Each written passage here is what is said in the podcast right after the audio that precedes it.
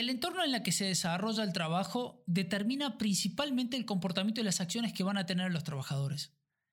El comportamiento individual, te guste o no, está influenciado por los procesos y valores organizacionales. De hecho, históricamente, la gestión del desempeño humano se ha centrado en esos trabajadores apáticos o propensos a errores individuales.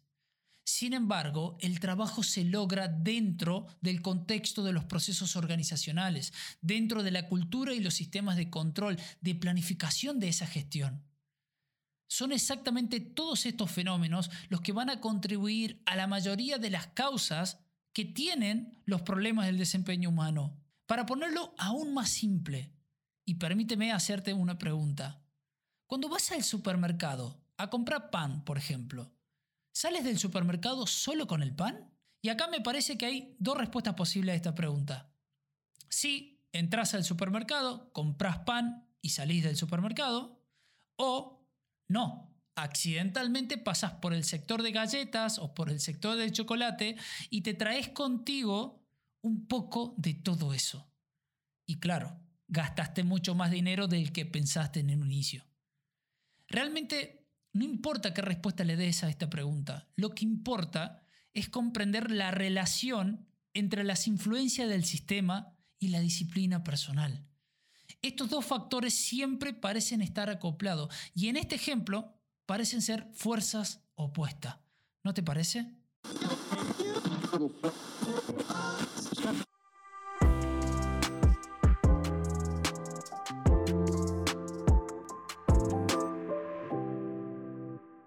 Hola a todos, mi nombre es Sergio, bienvenido al episodio número 28 del podcast ErgoHop, Comprender el Trabajo para Transformarlo. Si es la primera vez que me escuchas, gracias por venir, gracias por estar. Cada nuevo episodio está lleno de ideas que van a hacer que saques lo mejor de la gente y los sistemas.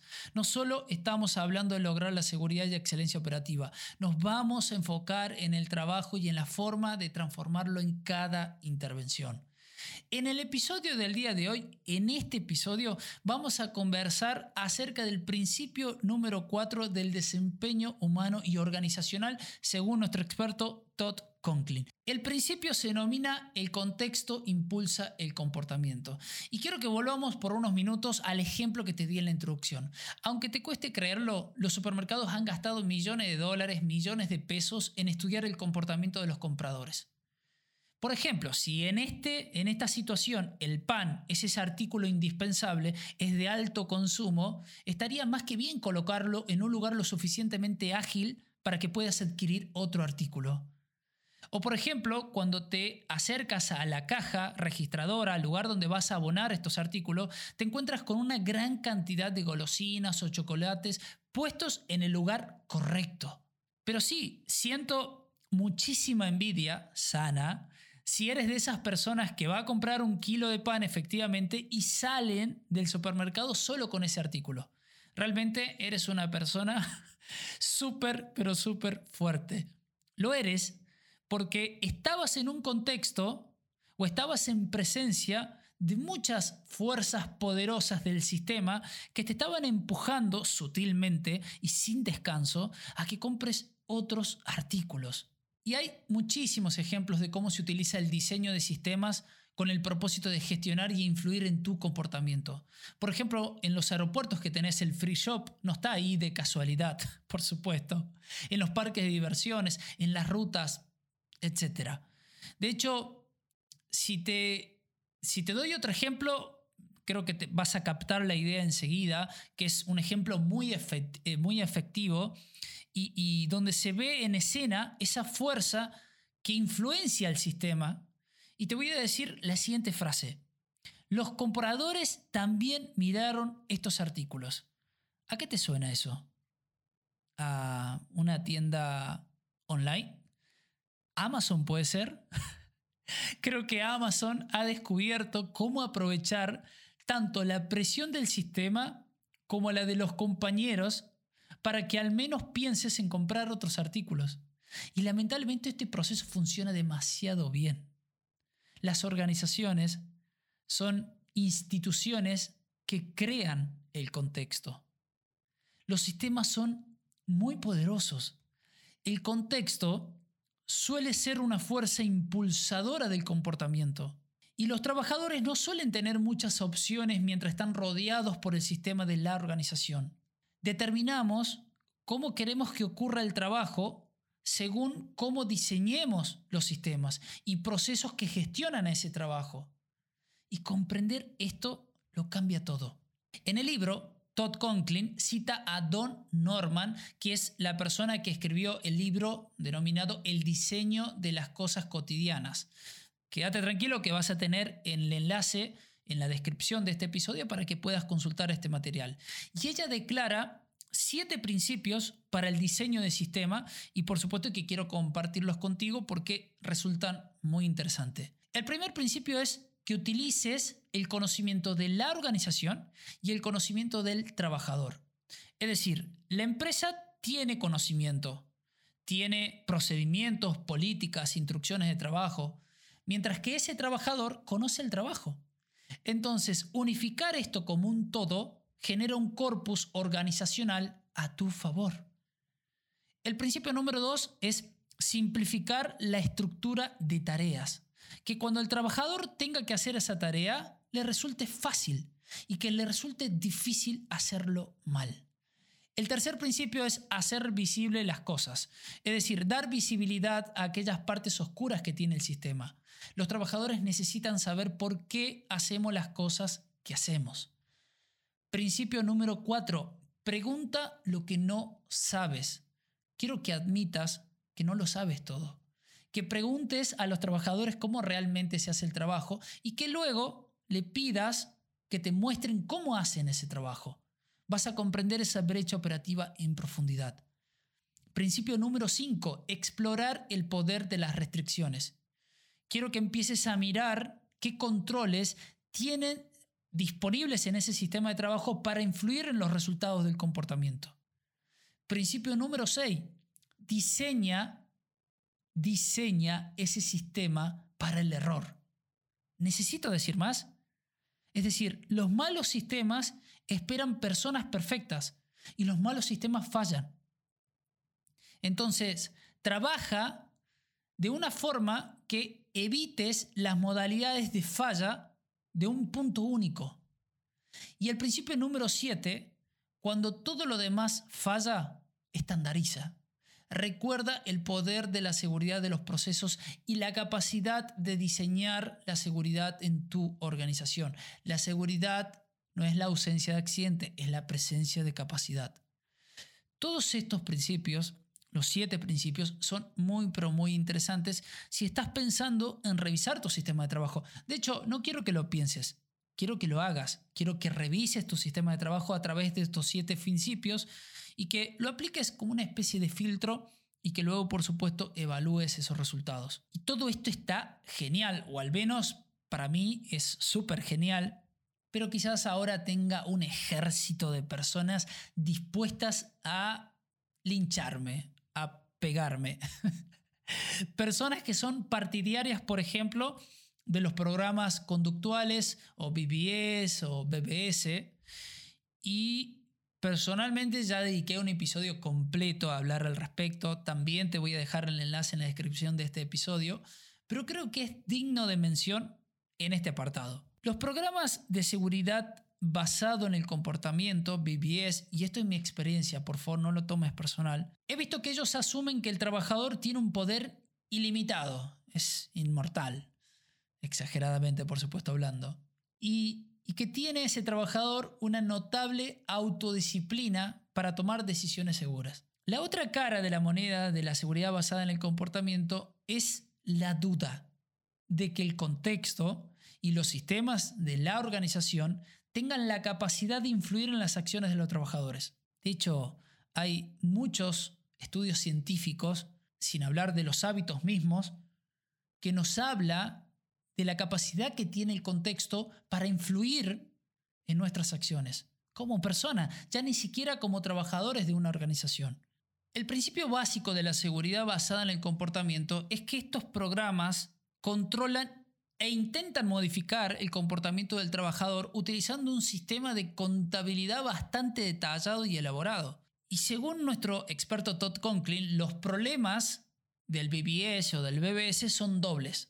Porque primero tienden a tratar al trabajador como si él o ella fuera el problema. Y segundo, que asumen que el comportamiento es una elección y que los buenos trabajadores toman buenas decisiones. La idea de que un trabajador elige estar seguro, o lo que es peor, elige no estar seguro, va en contra de la teoría fundamental del diseño de sistema. De hecho, Don Norman nos dice que la elección del trabajador está absolutamente influenciada por el contexto en la que hace la elección. Los trabajadores pueden y toman decisiones de comportamiento. Eso no te lo voy a discutir. Sin embargo, al igual que compran pan en el supermercado, estas decisiones no se toman sin las influencias significativas del sistema. Los sistemas pueden influir e influyen en los trabajadores, lo que generalmente genera resultados positivos y efectivos.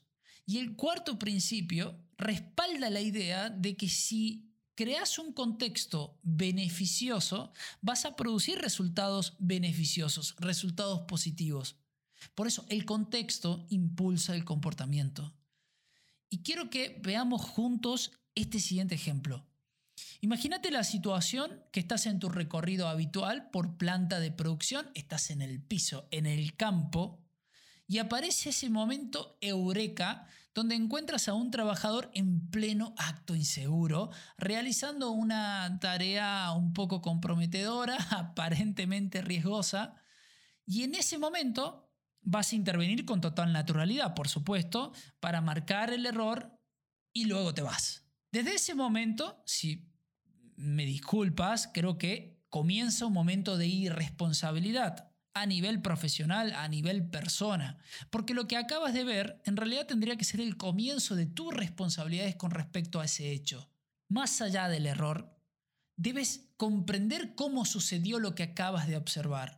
Porque sería fácil decir que ese trabajador está haciendo un trabajo en altura sin colocarse un arnés de seguridad, pero sin entender el motivo de por qué hace lo que hace. De hecho, te podrías preguntar, ¿cómo puede ser que uno de nuestros mejores trabajadores, altamente capacitado y productivo, hace algo tan arriesgado? ¿Qué podría estar pasando? El principio número cuatro debe guiarte a comprender que el trabajador que acabas de atrapar se encuentra en medio de un contexto que es muy poderoso y que es importante. En lugar de ver ese evento como una falla del juicio del trabajador, pregúntate cómo este resultado es posible dentro de los sistemas de la organización que vos estás liderando. ¿Cómo se involucró el trabajador en esta situación para poder realizar el trabajo? Indagá. Seguramente vas a encontrar muchísimas respuestas al dejar y al separar al trabajador de esta ecuación. Te vuelvo a repetir la pregunta. ¿Cómo se involucró el trabajador en esta situación para poder realizar su trabajo? La única forma de hacer esta pregunta es cambiar tu pensamiento. Comenzar a preguntar qué falló en lugar de quién falló porque estamos reaccionando en contra de la persona. Y no tenemos que hacer eso, tenemos que reaccionar al contexto, no a la persona. Y si asumís el compromiso de iniciar tu respuesta a nivel sistema y terminarla, ¿por qué no?, a nivel comportamiento, vas a aprender mucho más del contexto. Te lo puedo asegurar. Sidney Decker llama esto como entrar o ingresar en el túnel con el trabajador simplemente te estás tomando el tiempo necesario para comprender el contexto del trabajo, para comprender qué contexto está influenciando en las acciones y pensamientos del trabajador.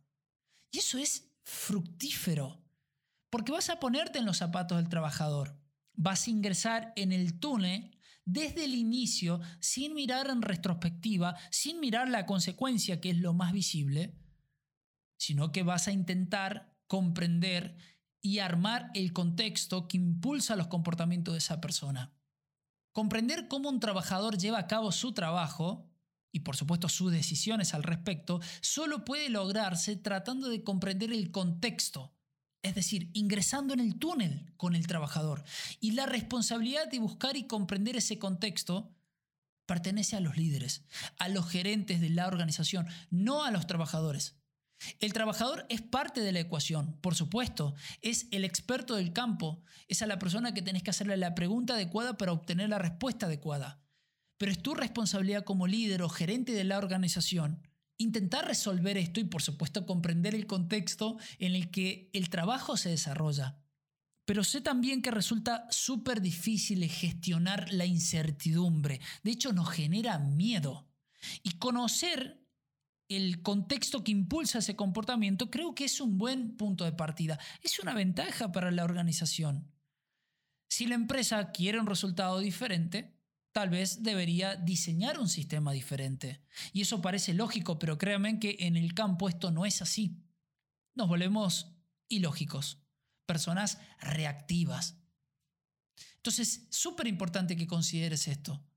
Si diseñamos bien los sistemas desde un principio, el sistema será fiable, será confiable. ¿Cuál es el problema? Que a veces en esas reuniones de prefactibilidad, prefactibilidad a veces no están las personas que tienen que estar. No existe ese, ese, común acuerdo en una mesa de liderazgo, en un proyecto adecuado. Esa gestión de cambio nos cuesta muchísimo poderla gestionar. Pero sería un gran paso si tenemos pensado un nuevo proyecto, un nuevo sistema de trabajo, involucrar a todas las partes o las áreas necesarias para poder desenvolver ese sistema para tratar de corregir las imperfecciones, pero desde un principio, y que desde un principio eso sea fiable y que sea confiable.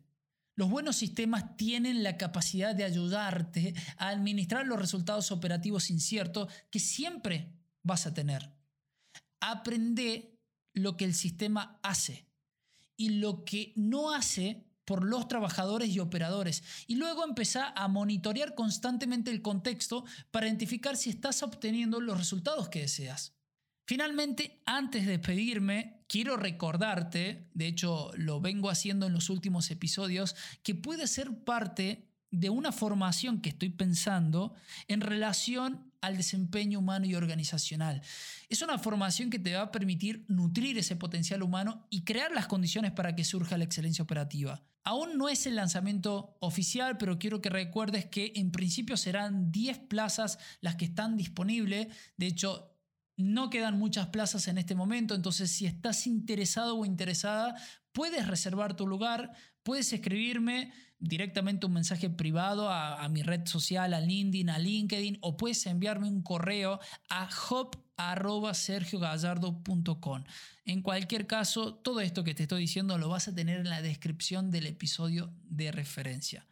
En fin, si este episodio te ha ayudado en algo, por favor, puedes seguirme, descargar este episodio, calificarlo, ¿por qué no utilizando las estrellas? Realmente sé que no te cuesta nada, te va a llevar, sí, perdón, no sé, tres segundos. y realmente a mí me vas a ayudar un montón a hacer crecer esta hermosa comunidad de grandes profesionales, líderes y organizaciones. Te agradezco de todo corazón por escucharme y quiero que recuerdes que quiero que crezcas un poco más todos los días. Que busca crecer sabiendo quién eres y por qué estás aquí. Y crece para devolver y construir al mundo. Nos vemos en el siguiente episodio. Chao.